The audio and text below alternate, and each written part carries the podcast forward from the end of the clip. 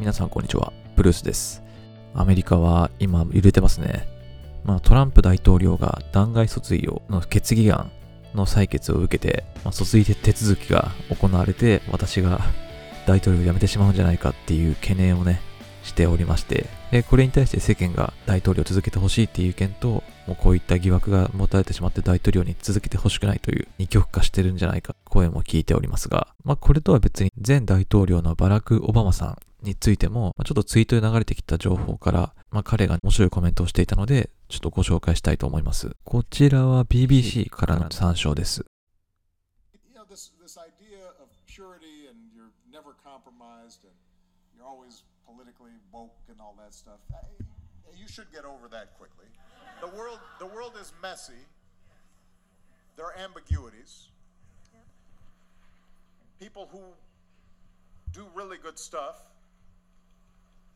Have flaws.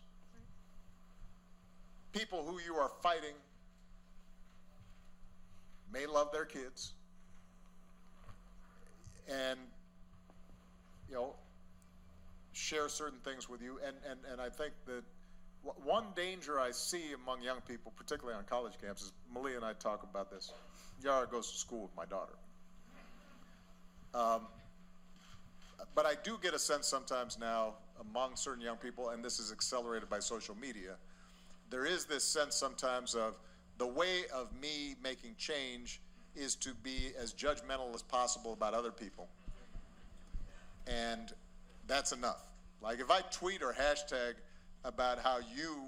didn't do something right or used the word wrong verb or then I can sit back and feel pretty good about myself because man, you see how woke I was? I called you out. えこちらマレーシアのクアランプールで開催された12月のイベントになるんですけれども、そこでオバマさんは、まあ woke culture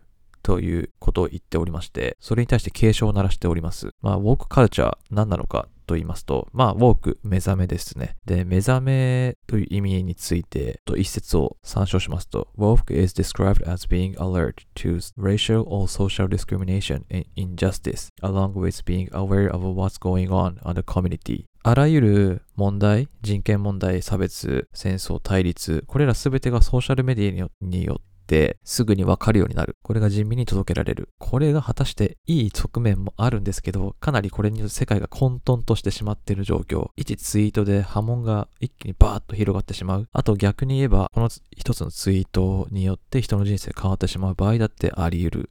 というですね、今のこの社会の脆さっていうのを非常に懸念していることも同イベントで言っております。あと、このイベントの中で、その混沌とした社会に対してより改善していくにはどうしたらいいのかっていうことにつなげているかと思うんですけど、ここでオバマさんがもう一つ付け加えて言ってる言葉が、それは、今の世界のリーダーシップについて、まあ、ほぼ男性が占めている中で、女性が変わって、もっと政治や経済やビジネスの中心に立って動かしていった方が、より世界は平和になる、良くなるという発言をしていることが、えー物議と言いますか、話題になってます。こちら背景をお伝えすると、2017年に退任された後ですね、まあ世界各国のいろんな業界の方々と、え自分、自分の作ったオバマ財団っていうものを中通してですね、交流を深めていった。で、その中で彼が抱いていた課題感と改善提案については、女性がもっと社会に進出していけるような仕組み作りが必要だというふうに訴え続けています。で、これについて、そのなぜ女性がもっと社会進出すべきなのかについてなんですけど、今世界中で起こっている紛争や戦争、貧困、対立というのはなぜ起こるのでしょうか？っていう問題について、もう明確に彼が答えているのは、一部の特権階級の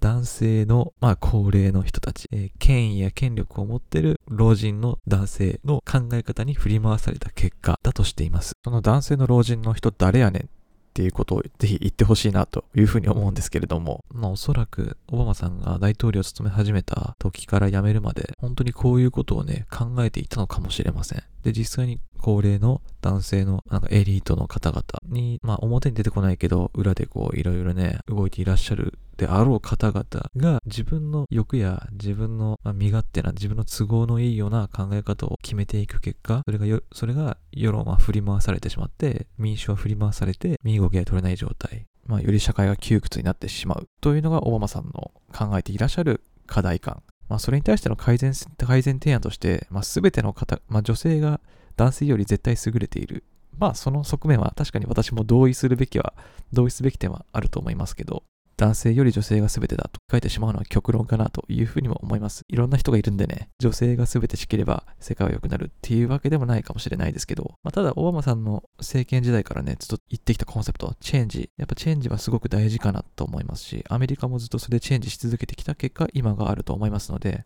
今後世界を率いていくアメリカがね、適切なリーダーシップを取れる人たちが現れたら、それが女性だったりとか、権力、権威に居座っていらっしゃる、まあ、ご高齢の男性というふうにオバマさん言ってましたけど、その方々もっと変わってくれればいいかなというふうにも思うんですけど、まあでも女性が次ね、日本でも新しいリーダーが出てくる可能性もありますよね。史上初の女性首相が誕生する可能性も多分ここ10年ぐらいで起こり得るんじゃないかなと思いますし、まあ、世界はより変わってきているっていうのは確実にあると思います。ただ並行してあの SNS による、まあ、マイノリティのマイノリティによる意見がね、瞬時に拡散されてしまって、国や世論をひっくり返してしまう力を秘めてしまったっていうのは非常に大きな、まあ、脅威でもあると思います。使い方間違ったらもう一気にバランスを崩してしまって社会が分断されかねない混沌とした社会により突入していく可能性もありますので、まあ、SNS にも注意していきつつ、より世界が良くなるために女性のリーダーシップをもっと進めていく。男性女性がもっと